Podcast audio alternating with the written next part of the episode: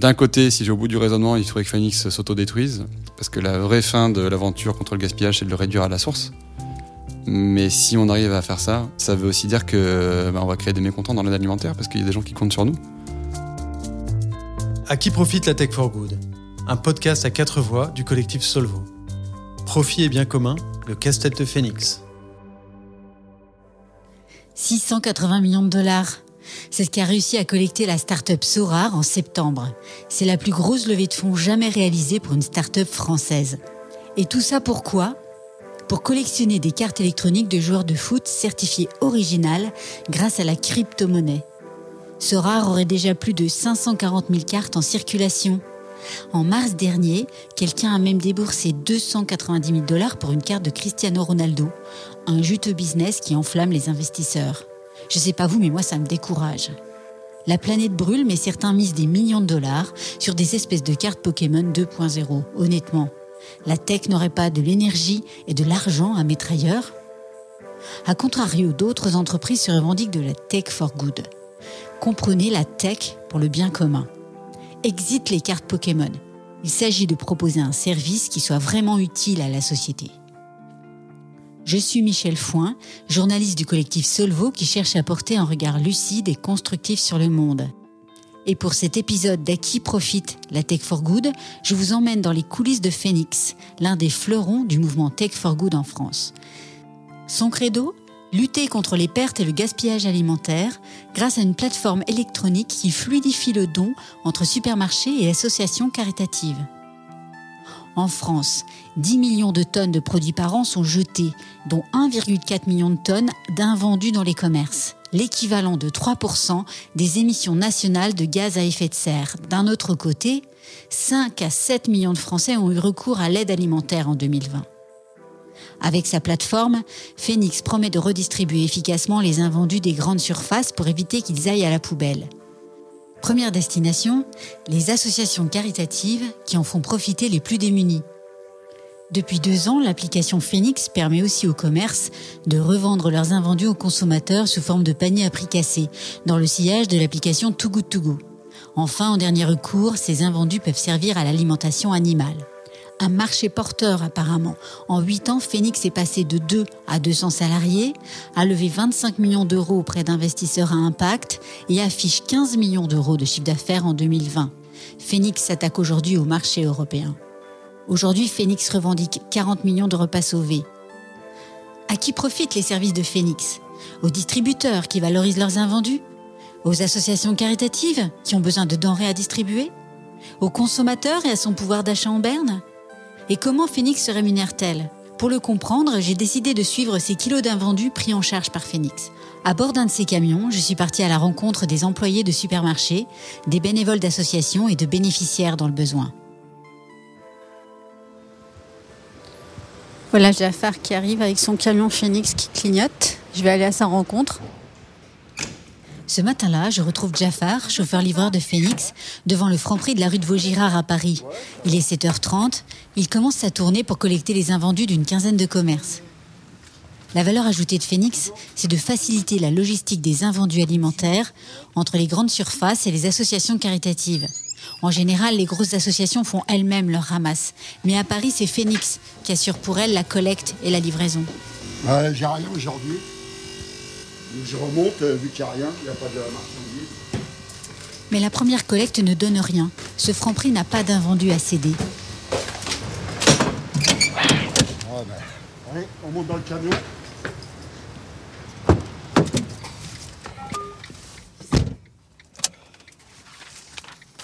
Ben là, j'enregistre euh, ce que je ramasse ou ce que je ramasse pas. Donc j'ai une application, donc il faut que je mette ça sur, euh, sur mon application. Donc là, je marque pas de don, je prends une photo. Voilà, j'enregistre et puis je passe au nouveau magasin. Vous voyez, c'est par grappe. J'ai un, deux, trois, quatre magasins pour une association. Après, je recommence d'autres magasins pour une autre association, Sainte-Anne-Butocaille, et je refinis par trois magasins pour une autre association. Donc aujourd'hui, j'ai trois associations. Après, il y a des associations qu'on demande plus que d'autres. C'est-à-dire cette association a, beaucoup de bénéficiaires Ils ont à peu près 300 personnes, donc on leur fait plus de magasins.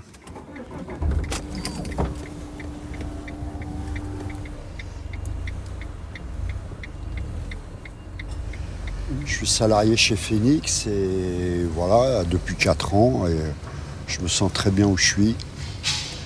Parce que moi, euh, j'ai toujours voulu aider les gens, j'ai toujours été dans le social. Je, m'occupe de SDF en même temps en tant que bénévole. J'ai une association dans Paris. Euh, J'étais SDF pendant un certain temps. Donc euh, je comprends leur situation. Je ne suis pas resté longtemps, mais le peu que je suis resté, euh, ça m'a fait très mal. Et donc je peux dire que ça peut arriver à n'importe qui. Mais j'ai réussi à m'en sortir et puis euh, voilà quoi. Bon là il va falloir trouver une place pour se garer, ça n'a pas été évident. Depuis 2016, la loi Garot relative à la lutte contre le gaspillage alimentaire oblige les magasins de plus de 400 mètres carrés à donner à des associations leurs invendus alimentaires encore consommables. Les magasins Franprix qu'on visite avec Jafar ne sont pas soumis à cette obligation. Ils font moins de 400 mètres carrés, comme la plupart des supermarchés parisiens. Attendez, ça,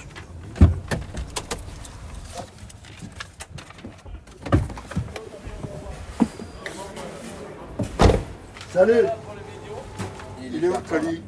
Et c'est à côté de la caisse. Ah, tu l'as à côté de la caisse? Il est là le colis, il est là. Il est là, le colis. Ah, il y a une bonne ambiance, là. Vous voyez? Comment ça se passe? Heureusement. Il est où le bonheur, il est où? Alors, vous voyez, euh, des fois, je leur laisse pas de cash, je prends, ils me mettent direct dans un carton. Donc, euh, comme ils n'ont pas de place dans leur frigo, c'est petit ici. Donc, je leur, je leur laisse pas de caisse. Ils prennent, euh, ils mettent ça comme ça, voilà. Vous voyez, partout où je vais, c'est prêt, j'ai juste à prendre et à repartir. Dire bonjour et partir. Et dire au revoir. Salut Ciao, à demain Si Jafar est très autonome dans son travail, il doit tout de même s'adapter aux contraintes des associations. Étant donné les dates courtes, les produits doivent être distribués le jour même. Faut pas arriver à 15h parce qu'à 15h c'est trop tard quand les assos ferment. Et après, moi, si je leur ramène les produits, il n'y a personne à qui les distribuer. Donc après, c'est des produits qui sont morts, quoi. Moi, je m'entends très bien avec toutes mes assos, avec mes magasins. Moi, j'ai jamais eu de soucis, moi. Jamais, jamais, jamais. C'est des gens euh, bien, ils sont là, c'est des bénévoles, ils sont pas obligés d'être là. Ils ont peut-être plus de soucis avec les, les gens qui viennent chercher les colis, quoi, qu'avec moi. Euh, ils croient que c'est un dû. Pour moi, c'est pas un dû. C'est il y, a- il y a des aides et voilà quoi. Moi, je pense qu'ils devraient euh, se contenter de ce qu'on leur donne. C'est-à-dire merci madame, au revoir madame. C'est pas moi, je veux ci, je veux ça, je veux ci, je veux ça. S'ils sont pas contents, ils vont faire leur course au monoprix. Et puis voilà. Donc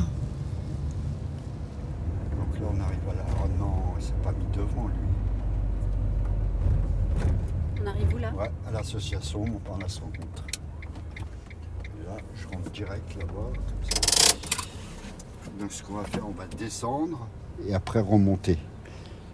Parce que je peux pas passer par là. Donc là, vous voyez, je prends les feuilles des magasins que j'ai ramassés, que je ferai tamponner par la sauce. Il y a des doubles. Il y, aura- il y a une que je leur laisserai, l'autre que je récupère tamponnée, que je re- redonnerai au magasin la prochaine fois.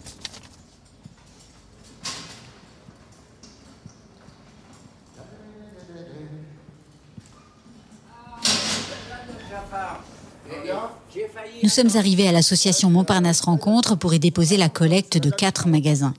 En tout, 57 kilos de marchandises, essentiellement des produits frais. Yaourt, fromage, poisson, salade en sachet, sandwich. T'as beaucoup, Jafar ou Non. pas? 39, 49, 57. Comme ça. Vous voulez une salade comme ça? Vous voulez du fromage? Ça, ça, c'est un fromage, un fromage de chèvre. Dans la vaste salle, les bénévoles s'affairent. Les gens sont déjà là, avec leur sac ou leur caddie, ils font la queue, une fiche à la main. J'étais beaucoup à la rue, j'ai beaucoup mangé ça. donc, Ah, vous avez mangé, vous n'en voulez plus. donc maintenant, j'ai- D'accord. Vous voulez du jambon? Oui, ça va, c'est bon. Et puis un beurre là-bas. s'il y a du Oui, oui, un beurre. Vous pouvez cuire C'est quoi ça? C'est du steak haché. Oui, ça va. Steak haché Vous avez les quenelles? Non. Donc là, on, on reçoit les, les gens, les, les bénéficiaires. Henri, facilitateur de l'aide alimentaire. On va en recevoir là aujourd'hui, euh, on a deux distributions par semaine. Et on va en recevoir donc à peu près 80 à 100 passages. Et euh, un passage, ça représente en moyenne deux personnes et demie. Donc ce qui veut dire qu'on va servir à peu près 200, 200 repas à peu près. Voilà. Alors les gens nous sont envoyés par des assistances sociales. Essentiellement, il y a aussi des SDF comme ça qui viennent et qu'on sert. On, on refuse jamais payer quelqu'un. L'essentiel de nos produits viennent de la BAPIF, la banque alimentaire, qui nous vend des produits, euh, essentiellement des produits d'Europe. Et euh, donc, c'est des produits qui sont vendus à très très bas prix. Et euh, on a aussi des ramasses de, Phoenix, donc ils nous sont bien utiles pour tout ce qui est produits frais. Parce que la BAPIF ne, donne pas de produits frais. Au point de vue poids, en semaine, on doit avoir à peu près 150 kg, je pense, de Phoenix. Et on distribue, euh, dans une semaine, on va distribuer une tonne 2, une tonne 3 d'aliments. Donc c'est quasiment 10%. C'est un très bon système, effectivement. On a des produits frais en grande quantité et ça nous évite effectivement de prendre notre camionnette, de perdre du temps à, récolter 2 kilos par-ci, 2 kilos par-là. Euh, pas... Pour nous, c'est très commode. Hein. Les, denrées fraîches arrivent toutes seules, donc c'est merveilleux. Euh, la limite, ce serait qu'ils nous livrent un Smirmorg de 15 tonnes, quoi, mais, ce n'est pas le cas aujourd'hui. Je vous dis, ils nous livrent à chaque fois 90, euh, 100 kilos à peu près, donc donc c'est de bonnes quantités pour nous. Non, j'ai pas de logement, madame. Non, j'ai pas de logement. Mais je veux bien du chocolat en poudre, parce que... Allez-y, voilà. Ils nous font, tu sais, avec les boulangeries Paul, les petits francs prix, de l'eau bouillante, on met du chocolat et on a du chocolat bien chaud. Des yaourts. Des yaourts. Ah, j'en veux bien plus. Ouais, purée mousseline, ouais. chocolat. Ah, merci pour le chocolat. Le beurre, ça Oui, une salade, j'en ai. Euh, des yaourts, ça serait bien. Ah, j'en ai eu un. Alors, un plus. Eh ben, bah, merci. Ça vous va? Ouais, bah merci madame. Bah écoutez, euh, bonne semaine à vous. Eh ben, vous aussi. Merci de votre gentillesse. Ce qu'on donne est relativement déséquilibré souvent. Enfin, on ne donne pas de la salade euh, à tout le monde, on ne donne pas des yaourts à tout le monde. Je ne pense pas que, ce soit un équilibre alimentaire bio euh, idéal. Enfin, bien sûr que non. Mais, mais, grâce à Phoenix, on apporte quand même une certaine variété dans, le, dans, dans ce qu'on donne.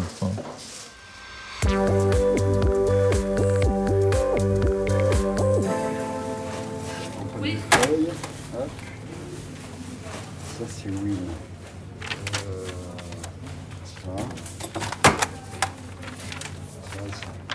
Ce que vous entendez là, c'est Jafar qui tamponne les reçus des invendus donnés par les magasins.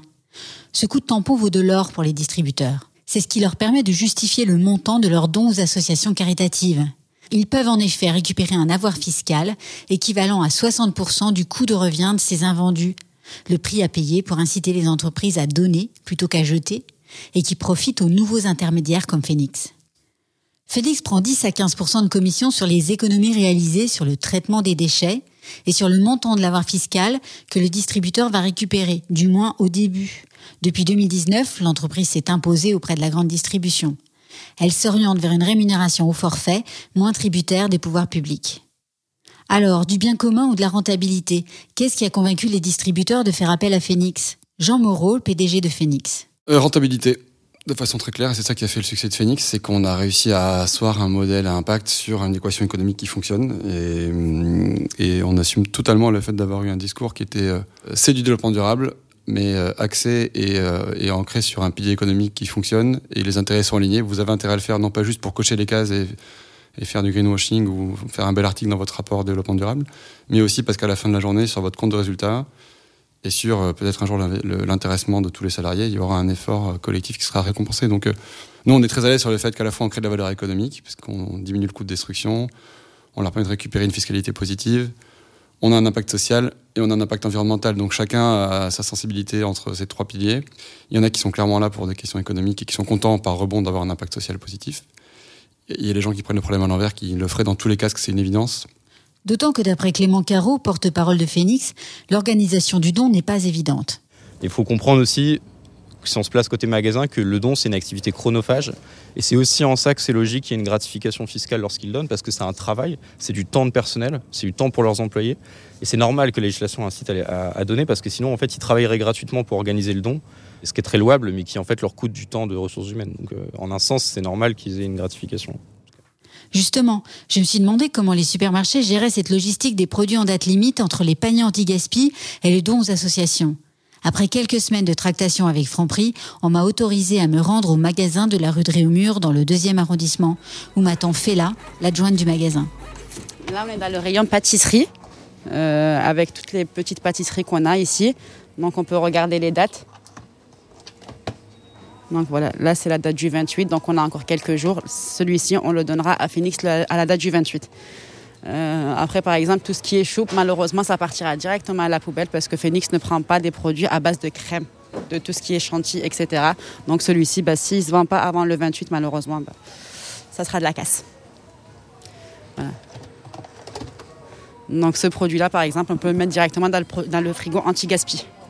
Parce que c'est un produit qui arrive en péremption le 26-27. Voilà, donc là c'est le 27, mais euh, on peut le mettre dans le frigo anti-gaspi. Donc on le stick à moins 30% directement et on le met dans le frigo. Ça c'est un énorme frigo. Nous ça nous sert pour de e-commerce, pour les clients qui font directement des achats en ligne dans un premier temps. Et dans un deuxième temps, ben, on stocke tout ce qui est le don Phoenix, le don ou les paniers pour les clients Phoenix. Donc le client pour les paniers Phoenix, le client fait un achat en ligne sur l'application Phoenix directement. Il règle tous ses frais, etc. sur, le, sur l'application. Il vient à un magasin, il nous montre sur l'application comme quoi il a bien, bien acheté ce produit. Donc il doit juste le valider. Et nous, on lui remet un panier qui est à peu près entre 12 et 15 euros. Il faut savoir que Phoenix fait 20% de son chiffre d'affaires avec ses paniers anti-gaspi, des denrées qui ne vont donc pas aux associations. Pour Jean Moreau, pourtant, il n'y a pas de cannibalisation. Il faut éviter de prendre aux plus démunis pour revendre à des bobos, quoi, si je caricature. Et donc nous, on a lancé l'application Phoenix précisément pour répondre à ça. C'était une sortie un peu défensive, aussi euh, suggérée par nos partenaires associatifs qui nous ont dit bon bah là, avec l'avènement de nouveaux acteurs qui font de la revente à prix cassé aux consommateurs, on voit une, des vases communicants une baisse des volumes. Donc comment, comment vous pouvez-vous nous aider? Et nous on s'est dit bah en fait on va lancer notre propre application. Comme ça, nous on sera anti-gaspi et solidaire, on, aura bien les deux, deux solutions et il n'y aura pas de conflit d'intérêt. Et donc on va essayer de sanctuariser une partie des volumes pour l'aide alimentaire et de faire quand même des paniers implicatifs parce que ça a l'air d'être une demande des clients et que ça répond à certaines contraintes. Donc nous, voilà, nous on a fait une charte interne où on s'assure que les produits qui sont euh, en date plutôt longue, J-2, J-1, sont réservés aux associations caritatives. Et les produits qui sont en date du jour, J0, sont plutôt revendus aux consommateurs. Donc on, voilà comment on s'organise. Les dates les plus longues pour les assos, les dates très très courtes pour les consos. Euh, les petits volumes individuels des petits magasins sont sur l'application et dès qu'il y a une cagette ou une palette, c'est plutôt pour l'aide alimentaire. Donc deuxième, deuxième critère de, sélection et d'arbitrage au-delà de la date, c'est la volumétrie. Et le troisième critère, c'est qu'il y a des règles euh, sanitaires sur le don alimentaire. Il y a des produits qui sont interdits au don, notamment tous les produits un peu sensibles à base de, de crème, les produits de la mer, euh, en tout cas les, crustacés, les fruits, de mer, ou la saucisse par exemple n'est pas donnable. Et donc ça, on les met dans des paniers anti-gaspi. Donc comme ça, on s'assure qu'il n'y a pas de cannibalisation. C'est des produits qui dans tous les cas étaient soit interdits au don, soit trop petits en volume pour intéresser une asso, soit euh, en date trop courte pour être distribuables dans des bonnes conditions à l'aide alimentaire. Ok, sur le papier, ça fonctionne. Sauf qu'on ne voit pas pourquoi les magasins donneraient leurs produits aux associations à J-3 ou J-4 de la date limite de consommation alors qu'elles pourraient les vendre à leurs clients. D'ailleurs, dans le franc prix de la rue de Réaumur, les dates longues sont toujours pour le client. Le don aux associations est réservé aux dates du jour. Nous, ça marche par jour. Donc le dimanche, lundi, mardi, on est sur les paniers. Et tout le reste de la semaine, on est sur du don. Deux, trois jours avant la date de péremption, on met les réductions à moins de 30% pour les clients. Une fois qu'on arrive à la veille du produit, avant la péremption pardon, de la date du produit, on va directement le mettre dans le frigo anti-casse. Donc reste toujours pour nos clients, qui est juste là. Et euh, une fois bah, la date de péremption est arrivée, le 26, bah, on a les bacs. Donc ce soir, on retire toute cette casse, on la bip en don et on la met dans les bacs Phoenix qui sont juste là. Sinon, quand le livreur aujourd'hui va arriver aux alentours de midi, entre midi et 14h, donc on lui remet le bac avec directement l'édition détaillée de régularisation. Donc là, c'est tous les produits qu'on a bipés de la casse. Donc ça, c'est la casse du jour qui est estimée à peu près voilà, à 167,51 euros hors taxe. Là, on voit bien que la gestion des invendus est chronophage. Dans le magasin modèle de la rue de Réaumur, on m'a assuré qu'un employé le faisait tous les soirs. Mais la grande distribution a du mal à recruter. Les employés en poste sont sous pression. Ils ont bien d'autres choses à faire. C'est en allant à l'association Basiliade, qui s'occupe des personnes séropositives, que j'ai rencontré Nathalie, un des chauffeurs sous-traitants de Phoenix. Elle venait de passer une très mauvaise matinée.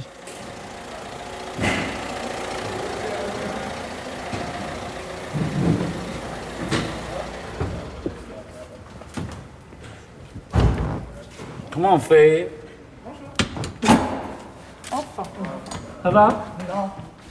Que, vous voyez, ça va plus ou... Non, c'est pas ça, c'est même C'est le bordel Ah oui. dans, dans les rues de Paris ou quoi Ah ouais, il y a un petit magasin. Vous avez fait ça Il n'y a pas grand-chose ici. Non, c'est que les gens ne voient pas la difficulté des fois du travail. Ils sont pas forcément aimables tous les jours. Le matin, quand un magasin s'ouvre, ils ne devraient pas avoir des dates du jour euh, en rayon. Ils doivent les enlever la veille. Mais avec le surplus de boulot qu'ils ont, même la veille au soir, ben, ils n'y arrivent pas forcément à le faire le matin. Et des fois, ben, j'arrive un peu trop tôt, selon leur dire, et c'est pas fait. Je leur explique que moi, je suis pas un élément de stress. J'arrive, si c'est pas fait, je vous aide.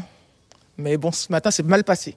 Du coup, je les ai aidés, bah oui, parce que c'est le but, hein, c'est de travailler ensemble. Donc le but, c'est de les aider, mais euh, que voulez-vous? Les responsables, ce sont des responsables. Hein. On peut rien dire.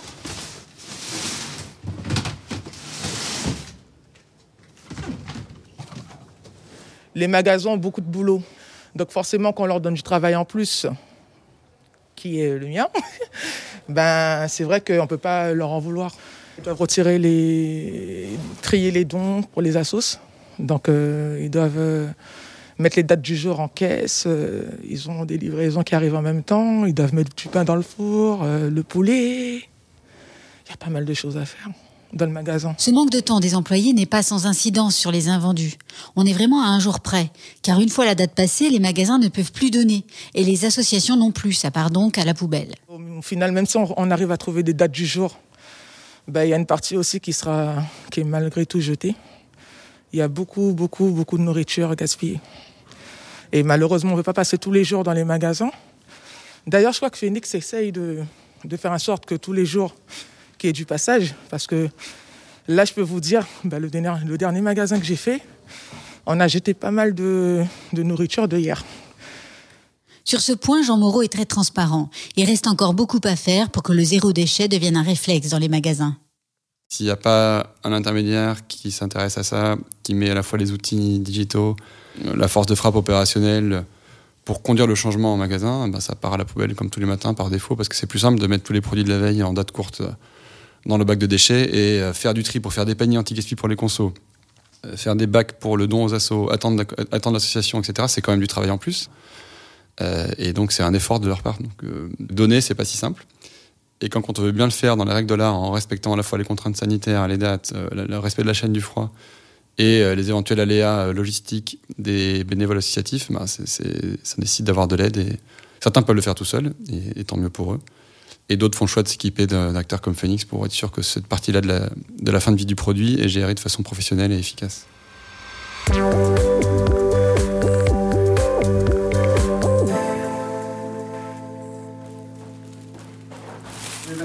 Du point de vue des bénéficiaires, l'action de Phoenix a le mérite de leur faire découvrir des produits qu'ils n'auraient pas forcément achetés autrement. Ce petit plus qui donne du goût à la vie, comme le dit Jean-Louis Lecouf de l'association Basiliade.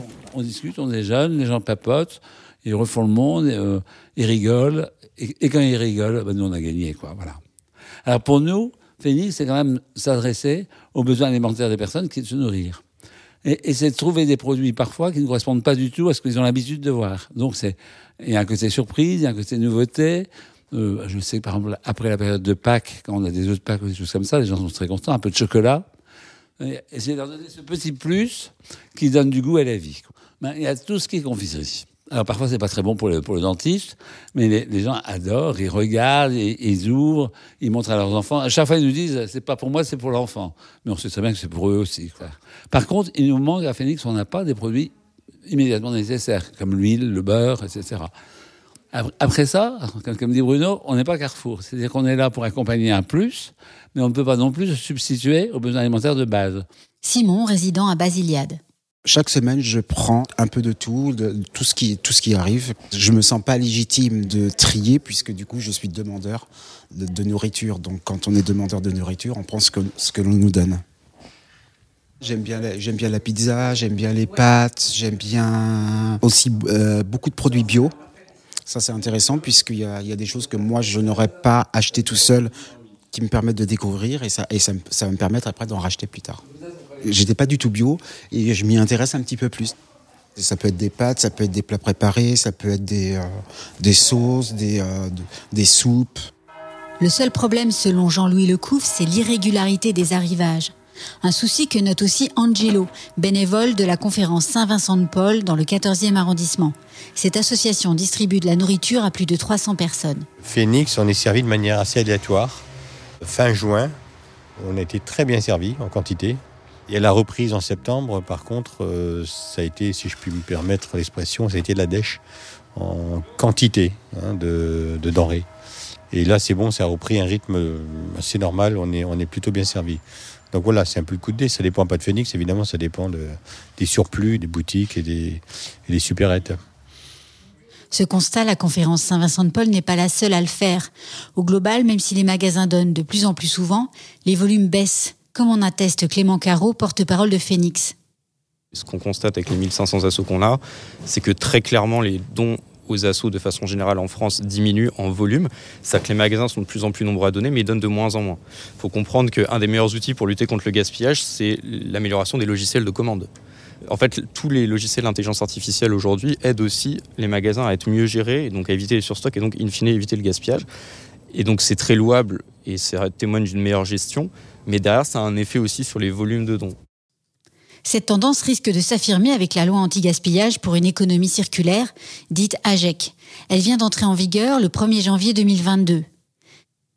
D'ici 2025, la distribution alimentaire et la restauration collective devront avoir réduit de moitié le gaspillage alimentaire par rapport à son niveau de 2015.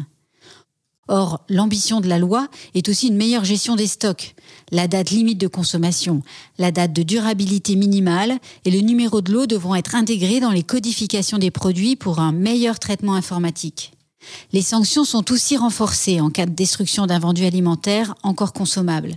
L'amende peut maintenant atteindre 0,1% du chiffre d'affaires de l'année précédente. Du côté des associations caritatives, on ne se fait guère d'illusions. Ben, disons que le commerçant, lui, n'a aucun objectif, j'allais dire, euh, philanthropique. C'est logique. Je me mets à sa place. Lui, ce qu'il veut, c'est, euh, in fine, avoir zéro gaspillage. Euh, il veut une marge sur tout ce qu'il achète et ce qu'il revend. On a donc ici un bel exemple d'une start-up de la tech for good tiraillée entre deux objectifs de développement durable. D'un côté, favoriser la consommation et la production durable, et de l'autre, lutter contre la pauvreté alimentaire. Sans compter que moins de gaspillage signifie aussi moins de dons, et donc moins de commissions pour Phoenix. J'ai interrogé Jean Moreau sur ce dilemme avec lequel Phoenix jongle tous les jours. L'équilibre ne semble pas facile à trouver. D'un côté, si j'ai au bout du raisonnement, il faudrait que Phoenix s'autodétruise, parce que la vraie fin de l'aventure contre le gaspillage, c'est de le réduire à la source. Mais si on arrive à faire ça, déjà, je pense qu'on aura une statue parce que c'est compliqué et il y en a pour longtemps. Et en même temps, si on le fait vraiment, ça veut aussi dire que ben, on va créer des mécontents dans l'aide alimentaire parce qu'il y a des gens qui comptent sur nous. C'est-à-dire que d'une part, nous, on peut pas commander le gaspillage. Hein. On, dépend de ce qu'il y a dans le bac de nos clients et on fait la jointure entre le, monde de distribution et les assos. Mais si un magasin a tout vendu, ben, tant mieux pour lui et tant mieux pour le gaspillage alimentaire parce qu'il n'y en a pas. Mais quand on a dit ça, on a réussi notre mission environnementale qui est réduire euh, le gaspillage, arriver au zéro déchet. Mais on est en contradiction avec notre mission sociale qui est euh, être un peu un Robin des Bois de l'aide alimentaire et donner plus aux gens qui le demandent. Et donc voilà, comment, comment on marche sur deux jambes et comment on arrive à, à ménager un peu la chèvre et le chou entre euh, une mission environnementale qui arrive au zéro déchet en amont, limiter le gaspillage à la source, et une mission sociale qui est euh, euh connecter euh, les magasins avec les plus démunis pour être sûr que tout le monde a à manger tous les jours. ça, c'est une contradiction permanente qu'on a. Alors avec Phoenix, profit et bien commun sont-ils compatibles? Premier constat, c'est bien l'argument économique qui a convaincu les distributeurs de confier la gestion des invendus à Phoenix. Pour les surfaces de plus de 400 mètres carrés, depuis la loi Garot en 2016, ils n'ont de toute façon plus le choix. Ils ne peuvent plus jeter. Deuxième constat, oui, Phoenix est rentable. Dans un premier temps, elle se rémunérait en grande partie sur les économies d'impôts des distributeurs. Mais le modèle économique a évolué vers un forfait qui rétribue son savoir-faire dans le zéro déchet. Ses profits sont-ils indécents comparés à sa promesse d'utilité sociale? Son agrément ISUS, entreprise solidaire d'utilité sociale, délivré par l'État, la préserve des dérives de certaines start-up. Chez Phoenix, l'agrément ISUS se traduit par trois engagements. Encadrer les salaires dans une fourchette de 1 à 7 entre le plus bas et le plus haut salaire, ne pas redistribuer plus de la moitié des profits en dividendes aux actionnaires et ne pas être coté en bourse. Pour Jean-Baptiste Blondel, consultant chez Wavestone, cette démarche participe même d'un début d'hybridation entre profit et utilité sociale.